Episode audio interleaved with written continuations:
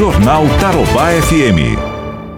Falando de economia, nós vamos conversar agora ao vivo com a secretária adjunta do Ministério da Economia, Antônia Talarida. Antônia, muito bom dia, um prazer em ouvi-la aqui em Londrina. Bom dia, Fernando, tudo bem? Tudo bem. Nos conte aí quais são as medidas, as últimas medidas que foram tomadas, as últimas decisões e atos concretos para ajudar aí os pequenos comerciantes, né, para alavancar a economia. Claro, primeiro é um prazer poder falar com vocês. Obrigado. É, acompanhei um pouco da, da, reportagem da rádio, que é, inclusive, parabenizo pela reportagem.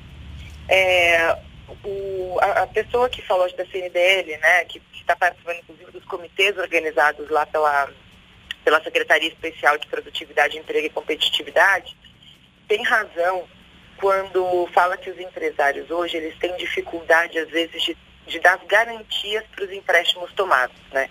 Então, além das ações que liberam recursos para linhas de crédito, e entre elas eu cito a liberação de recursos também do projeto, né, o programa de, de geração de emprego e renda, então uma linha de 2 bi, por enquanto operado pelos bancos públicos, com recursos do Fundo de Amparo ao Trabalhador, foi uma das primeiras ações que a gente anunciou.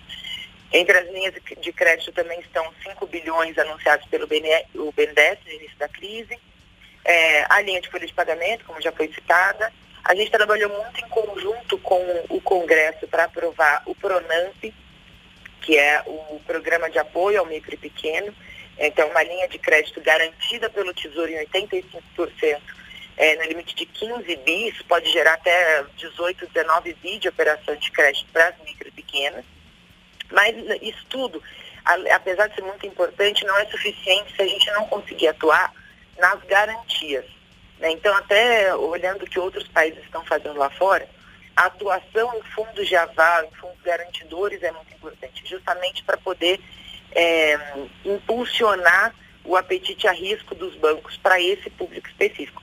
Então, eu fico muito confortável em, em, falar sobre essas medidas que o ministro já, ele próprio já está anunciando, mas a principal delas além do, do, da parceria com a Caixa, com o Fundo de Aval do SEBRAE, é o Fundo Garantidor de Investimentos do BNDES.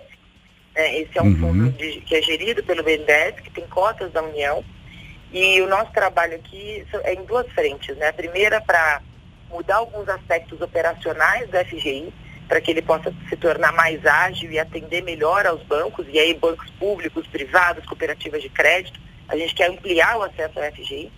Mas o mais importante é poder capitalizar. Hoje o FGI tem 1,2 bi de patrimônio. É, a gente está querendo que isso alcance pelo menos 20 bilhões. É um fundo que tem alavancagem.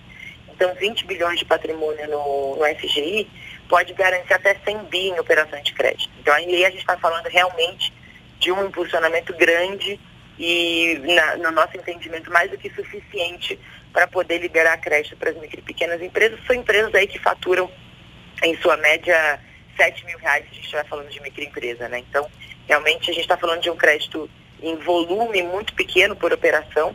Então, 100 bilhões de garantia dessas operações é muita coisa. Então, nós estamos confiantes aí nesse, nesse programa. E tem mais uma outra questão, uhum. é, e às vezes foge, foge do nosso alcance, que é um pouco da operacionalização das linhas dos programas que a gente lança nos bancos. Né? Então, a questão da execução é muito importante. É, então, fazer aquela linha de crédito chegar na boca do gerente lá na ponta toma um certo tempo. Então, isso é que a gente tem ouvido muito da Febraban. É, então, muito preocupados com a execução. Nós estamos nos aproximando da Febraban, pedindo dados, é, fazendo um monitoramento periódico para entender realmente onde que estão as falhas de execução e, onde, e o que está na nossa mão dentro do Ministério da Economia de consertar. E aí, Fernando, só fazer um, uma correção rápida aqui, eu sou secretária adjunta de Indústria e Comércio, né, que é a secretaria que está abaixo da Secretaria Especial de Produtividade, Emprego e Competitividade, dentro do Ministério da Economia. Perfeito. Importante fazer só essa correção. Secretaria de tá Desenvolvimento bom? da Indústria, Comércio, Serviços e Inovação, é isso? Isso, essa Perfeito. Mesmo. Bom, então, só para a gente então é, finalizar, que eu sei que a sua agenda aí está bem corrida, é, quais são os braços operacionais para se acessar essas linhas? Quais são os bancos? Por onde, por onde a gente os, deve, okay. a pessoa deve procurar? Ok. É, tanto o Proger quanto. Na verdade, o Proger é, são os bancos públicos, né? Caixa e, e Banco do Brasil. As linhas do BNDES, é, acho que o BNDES está fazendo um trabalho incrível de transparência nos dados. Então, no site do BNDES, todas as linhas que eles anunciam, você pode acompanhar quais são os bancos que estão fazendo o, o, é, o número de operações por banco por porte de empresa. Então, essa linha de 5 bilhões do BNDES, o empresário pode ir no site é, e entender no seu estado quais são os bancos que estão fechando mais operações. Né? Isso já, já é um norte de quais são os bancos que têm mais apetite por essa linha de crédito. Com relação ao Pronamp, né, como ele é um projeto que ainda está para sanção presidencial, ele, esse, esse, essa linha de crédito ainda não está rodando, é, ela é uma linha de crédito para micro e pequenas empresas. Então, como eu havia falado, garantida pelo governo em 85%. É, ela tem uma taxa pré-fixada, ela tem carência de meses, então as condições estão bem desenhadas. E o projeto abre para qualquer instituição financeira, inclusive as fintechs poderem operar essa linha. A questão aí fica, vai ficar a critério do, das instituições é, aceitar essas condições da linha ou não. É, mas está aberta para todas as, as, as, instituições. A linha de folha de pagamento, idem. Né? Acho, uhum. acho que a, quem está anunciando são os cinco principais bancos. Né? Então fez, foi até um, um, programa lançado em conjunto com a Febraban.